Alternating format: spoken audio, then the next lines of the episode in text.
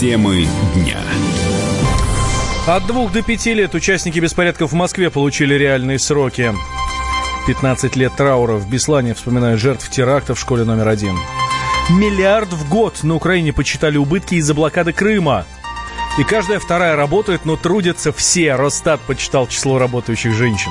Все подробности далее. Вы слушаете радио «Комсомольская правда». Мы с вами говорим на главные темы дня. Меня зовут Валентин Алфимов. Здравствуйте. Трое фигурантов московского дела сегодня получили реальные тюремные сроки. Блогеру Владиславу Синице назначили 5 лет колонии общего режима из-за поста в Твиттере, а, который признали экстремистским. По версии обвинения, Синица призывал к насилию над детьми сотрудников правоохранительных органов. А, которые участвовали в причине несанкционированных митингов в Москве. После оглашения судебного приговора блогер заявил, что не считает себя экстремистом.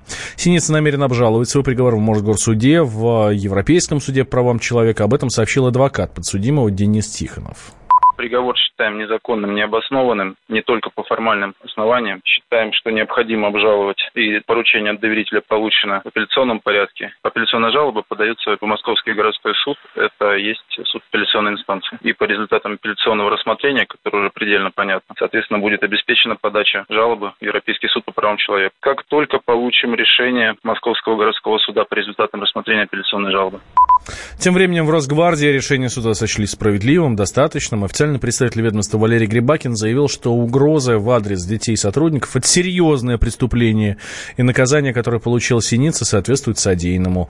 Адвокат, член Совета при президенте по правам человека Шатагар Гадзе считает, что Владислав Синица сможет выйти по УДО, если признает свою вину я считаю справедливым, оно не чрезмерно жестокое, оно соответствует тому преступлению, которое совершил Синица. Я считаю, что это может послужить очень хорошим примером для тех людей, которые считают, что в интернете на самом деле существует анонимность, и преступление совершать э, с помощью сети интернет можно. Преступление нельзя совершать с помощью любых технологий, как э, мобильной связи, так и просто гуляя по улице отправляет телеграмму, либо отправляет вид. Что касается возможности выхода по условно-досрочному освобождению, это должен рассматривать суд в зависимости от того, как будет себя вести синица, будет ли он соблюдать режим, будут ли у него положительные характеристики.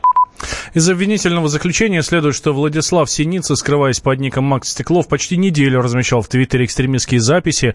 Вот по данным следствия, 31 июля Синица под одним из постов оставил комментарий, в котором призвал к насилию против детей и сотрудников правоохранительных органов.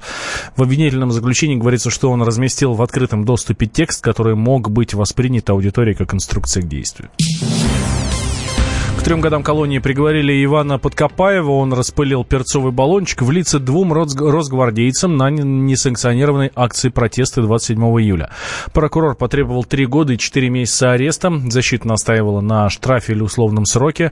Уголовное дело рассматривалось в особом порядке. Подкопаев признал свою вину. В своем последнем слове он заявил, что у него не было цели навредить правоохранителям и принес свои извинения. Реальный срок сегодня также получил Данил Беглец. На митинге 27 июля он толкнул полицейского, за что был приговорен к двум годам колонии общего режима. По версии следствия, 25-летний москвич потянул за руку сотрудника полиции. Дело рассматривалось в особом порядке. Подсудимый свою вину признал.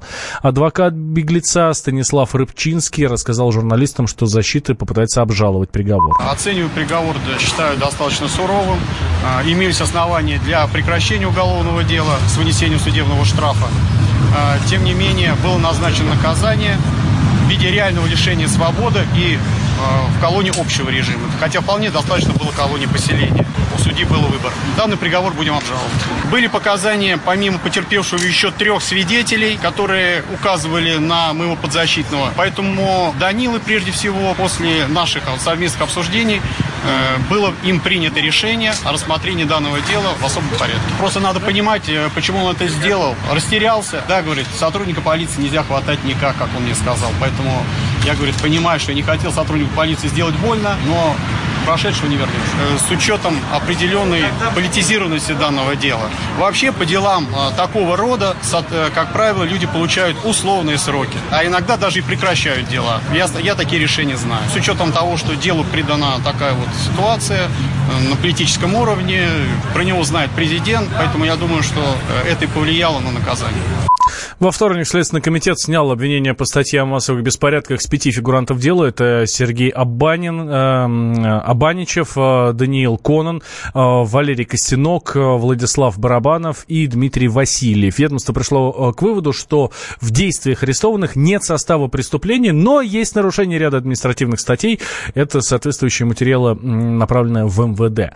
Э, следователи также попросили перевести под домашний арест фигурантов московского дела Егора Жукова и Сергея Фомина. На Жукова завели уголовное дело, его обвиняют в публичных призывах к экстремистской деятельности в интернете. Он вину не признает. Кроме того, Никита Черцов арестован на два месяца по делу о нападении на полицейского. Это передает «Медуза». Уполномоченный по правам ребенка в Москве Евгений Бунимович пообещал разобраться с задержанием журналиста и муниципального депутата столичного района Хамовники Ильи Азара. В понедельник вечером полицейские увезли его в отделение, несмотря на то, что дома у Азара без присмотра остался годовалый ребенок. Ко мне обратились э, поздно вечером. Я связался с э, издателем «Новой газеты» Дмитрием Муратовым, поскольку я Азар работает э, в «Новой газете». Как было объяснено и потом э, родителями, ситуация была следующая. Ребенок заснул в 1,8 месяца, девочка. Журналист вышел на площадку, там балкон, поскольку а, покурить. И там его задержала а, полиция. По его словам, он сказал, что квартире находится ребенок, которого не, нельзя, естественно, оставлять одного. И вот тут э, возникают большие вопросы э, к действиям полиции, в связи с чем я направил запрос прокурору о правомерности таких действий. Дело в том, что была вызвана мать, и она через полчаса приехала, законный представитель, все понятно, и, конечно, первое, что можно было сделать, это просто дождаться э, приезда матери. Второе, это, ну, в конце концов, если они там что-то не поняли, если действительно все так было, ну, тогда обращаются в органы опеки. По моим данным, никуда никто не обращался. Как говорит мама, она приехала через полчаса, и дверь была открыта. Это просто оставление ребенка в опасности. В связи с этим я обратился к прокурору Москвы о необходимости разобраться в этой ситуации и о правомерности действий полиции. Хотелось бы эти объяснения услышать. Адвокат Илья Азар Татьяна Малаканова рассказала радио «Комсомольская правда», что теперь защита намерена обратиться в жалобу э, с жалобой в прокуратуру как раз к тем сотрудникам полиции, которые осуществляли задержание Ильи. Я вчера обратилась в прокуратуру с просьбой провести по данному факту проверку, почему сотрудники полиции оставили э, маленького ребенка двухлетнего одного дома. Но это даже уже не административное, я думаю, правонарушение, а более серьезное. Ну, надеюсь, правоохранительные органы обратят внимание на этот вопиющий случай и примут необходимые меры, потому что ребенок действительно длительное время оставался дома один. И сами понимаете, могло произойти все, что угодно. Квартира открыта, не было никаких никаких препятствий дождаться жены, которая ехала как раз со всей силы. Я думаю, что это какая-то непонятная новая тактика правоохранительных органов. Пока не могу понять, будем этот, момент, этот вопрос, этот момент выяснять. Почему именно второго, почему не первого, почему не пятого числа. Произошло составление, ну, во-первых, протокола об административном задержании, а, об о доставлении в отдел полиции и э, протокол об административном правонарушении. Эти все документы были составлены. Э, протокол об административном правонарушении содержит в себе сведения о том, что он привлекается по части 8 статьи 20.2 Кодекса административных правонарушений Российской Федерации. Еще не вынесено постановление, еще не назначено никакое наказание. Но, думаю, суд рассмотрит этот вопрос. Имелся ли вообще состав административного правонарушения в данном случае, потому что, по сути дела, не указано вообще ни на какие-либо противоправные действия. В понедельник вечером Азара доставили в ВВД Красносельское. Туда сразу начали приезжать журналисты, коллеги муниципального депутата. Ближе к полуночи Азара отпустили, вручив ему повестку в суд на 3 сентября. В понедельник вечером также задержали незарегистрированного кандидата в Мосгордуму Любовь Соболь, оппозиционера Николая Ляскина. Сегодня Соболь оштрафовали на 300 тысяч за повторное нарушение правил организации митинга 31 августа. Политолог Евгений Минченко считает, что задержание оппозиционеров, которые прошли в понедельник вечером, это удар удар против действующей столичной власти? У меня есть только одна рациональная интерпретация э, этих действий, что кто-то во власти хочет э, раскачать протестную повестку. Ну, то есть э, иного рационального объяснения у меня нет. То есть, конечно, можно списать на дуболомство, но, честно говоря, э, верится с трудом, тем более, что мы уже видели подобного рода прецеденты целенаправленной, осмысленной, на мой взгляд, накачки Навального э, на выборах мэра Москвы в 2013 году. Когда точно так же его, там, скажем, задерживали прямо во время митинга, уводили сцены, тут же отпускали. Ну, то есть такое впечатление, что вполне возможно за этим одни и те же люди стоят. У меня такое впечатление, что это игра против Собянина. На согласованные с властями митинги, организованные несостоявшимися кандидатами в депутаты Мосгордумы, эм, проходили в столице с, середины э, июля. За нарушение в общей сложности задержано почти 2000 человек. Следственный комитет возбудил уголовные дела о массовых беспорядках и, напад... на... беспорядках и нападениях на представителей власти. Темы дня. Мужчина и женщина. На каждый вопрос свое мнение. Говори, говори, что ты? Почему именно сейчас? Они в 14-м, когда начали Донецк и Луганск долбать так, что пух и перья летели. Так ты сейчас-то ему зачем этот вопрос задаешь? Я задаю вопрос. Тихо. Чш. Накал страстей на радио «Комсомольская правда». Семейный подряд Норкиных в поисках истины. По будням в 9 вечера. Просто о сложном в программе «Простыми словами». Да я не Америку открываю. Я, я не понимаю, когда пожалуйста. этот беспредел закончится. Не знаю.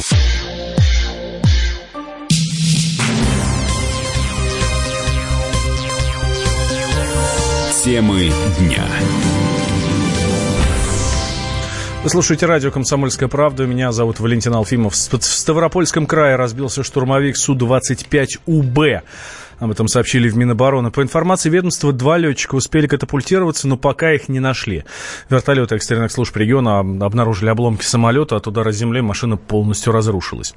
Военный летчик Андрей Красноперов рассказал, что Су-25 – это надежный штурмовик, который зарекомендовал себя во многих горячих точках.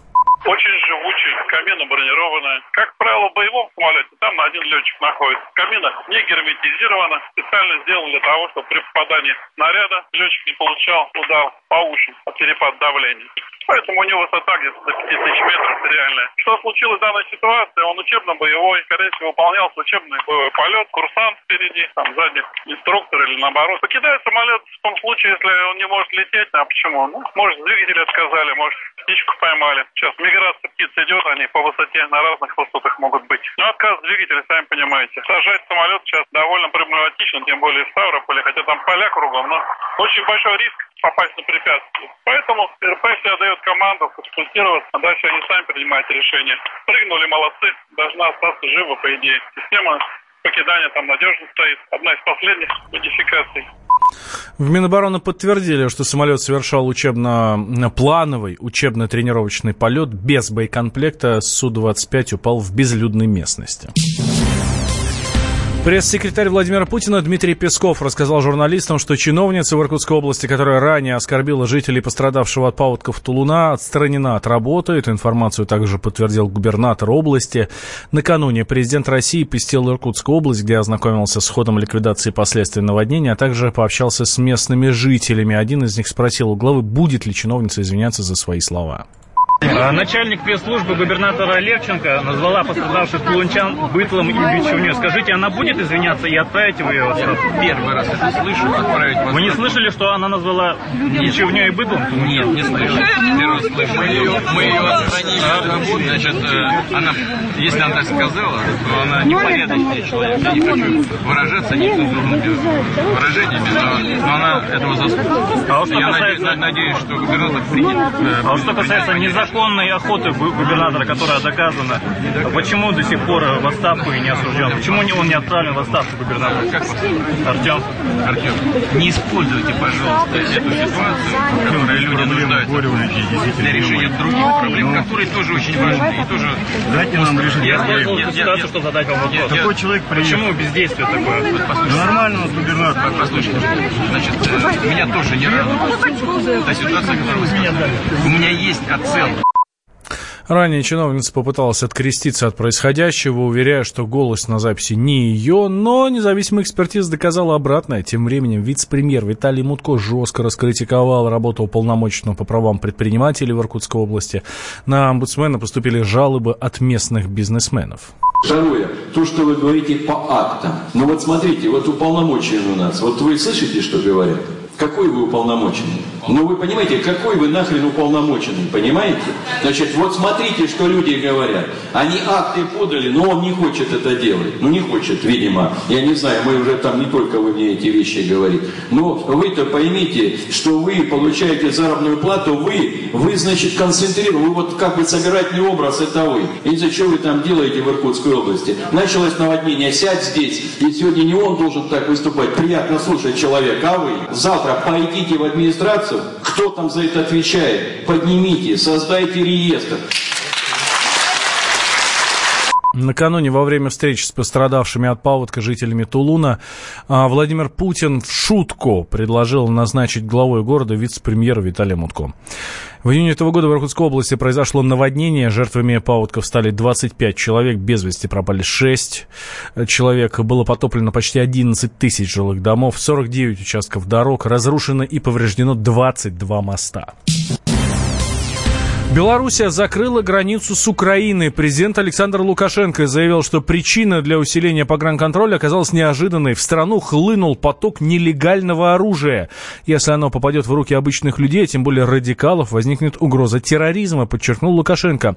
Как рассказал военный эксперт, руководитель Центра изучения общественных прикладных проблем Александр Жилин, на Украине давно процветает не поддающийся контролю черный экспорт оружия и военной техники еще до переворота, тем более после переворота в 2014 году, Украина стала побойкой, с которой растекается оружие стрелковое, гранаты, взрывные устройства и так далее по всему миру. Почему? Потому что вооруженных людей много, а оружие не контролируется. Вот эти все нацбатальоны и прочая нечисть, это же незаконные воинские формирования, если на то пошло. Это такие банды, которые преследуют свои цели. А цель одна – нажива. Отсюда стремление в черную экспортировать имеющееся вооружение. Украина – это еще и плацдарм такого чудовищного национализма, дремучего. И Лукашенко это совсем не нужно, поскольку те центры, которые существуют на Украине, они готовят в том числе и так называемую переворотную оппозицию для самого Лукашенко. Поэтому он считает, что Украина представляет собой угрозу распространения вот этой заразы.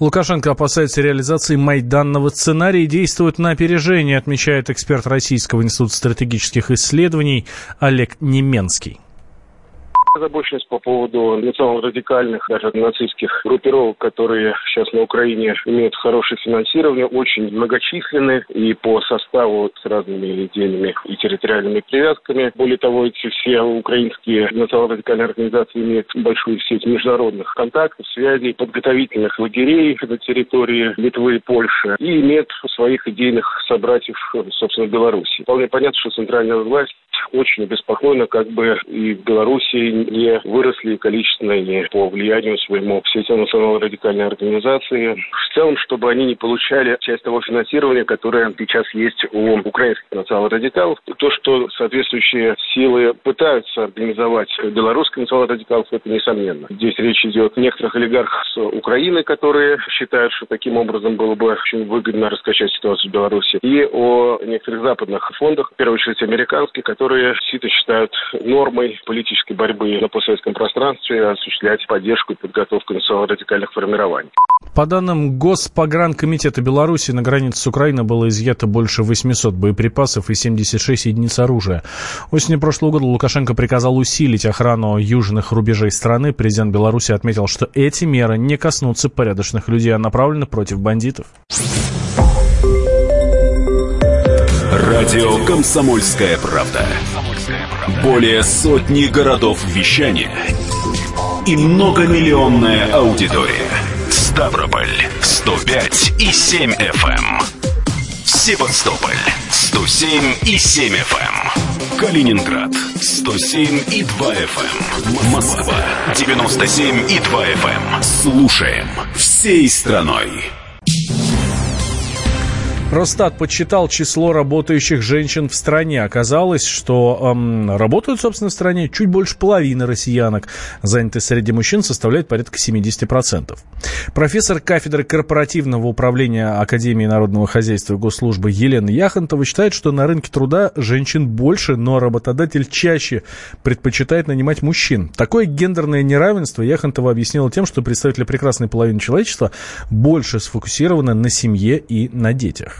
У нас, в принципе, женщины работающего такого возраста больше, чем мужчин, потому что закономерность, что к 20 годам количество мальчиков и девочек э, примерно становится равным, а потом неуклонно э, мужская смертность выше, чем женская, количество женщин просто больше. Мало того, женщины в России особенно ведут более здоровый образ жизни, и поэтому к 30, 40, 50 годам а их больше, и они здоровее. И они ведут более ответственный образ жизни, если брать средний, чисто статистически. Но у них амбиций меньше. И у них на их плечах, э, извините, еще и семья, забота о детях, надо воспитанием заниматься. Поэтому женщина не может фокусироваться только на работе, как мужчина и поэтому от нее иногда отдача внешняя меньше, чем от мужчин. И при первой же возможности кого, конечно, чекают женщину. Ну и потом э, руководителя, чаще всего мужчины. Поэтому ему проще управлять таким, кто его более понимает.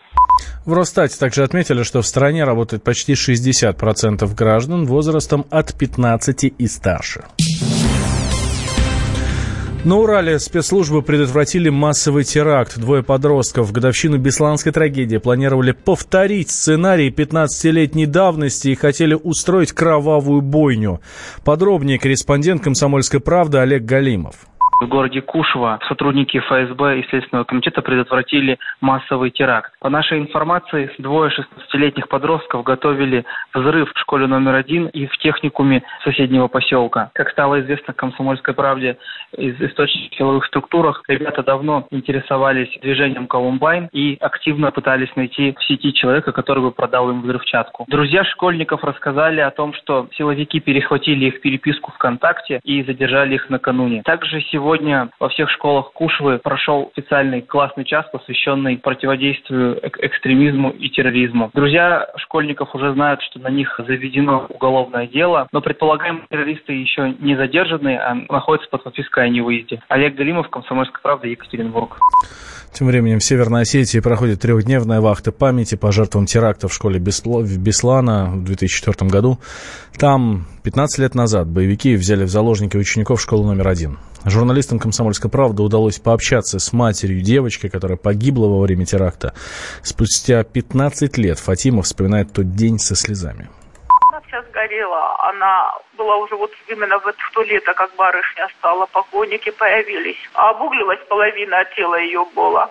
Ну, а узнать ее, правда, невозможно было. Но когда мне ее тогда уже возле себя положат, тогда вот единственное, там браслет, она очень любила браслеты, вот обугливший браслет был похож, и вот по локтям, что ли.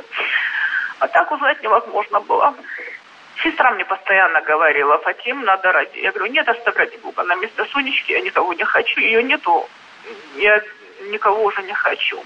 Ну, как-то мы когда с супругом где-то бывали, куда-то выезжали, выходили, он так на маленьких девочек, ну, у него кудрявые такие, светлые волосы были. И он вечно увидит девочку, говорит, ой, как на Сонечку нашу похожа, как что-то, ну, вот вечно вот что-то такое. Я на работу, на кладбище, он после этого, можно сказать, ну вот сейчас вот Настенька когда родилась, более-менее в себя пришел, а так вот я на работу, он на кладбище шел, когда уже решила, что чтобы родить.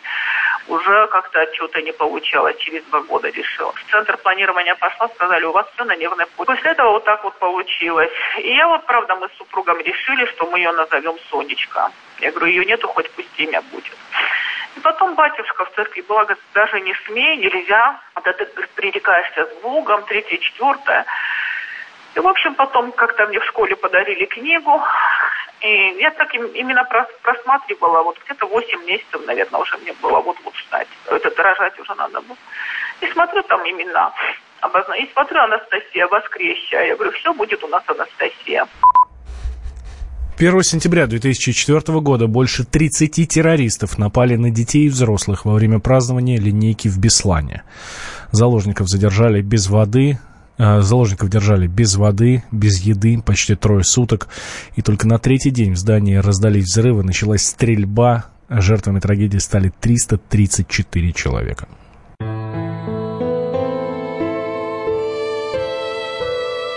Радио «Комсомольская правда».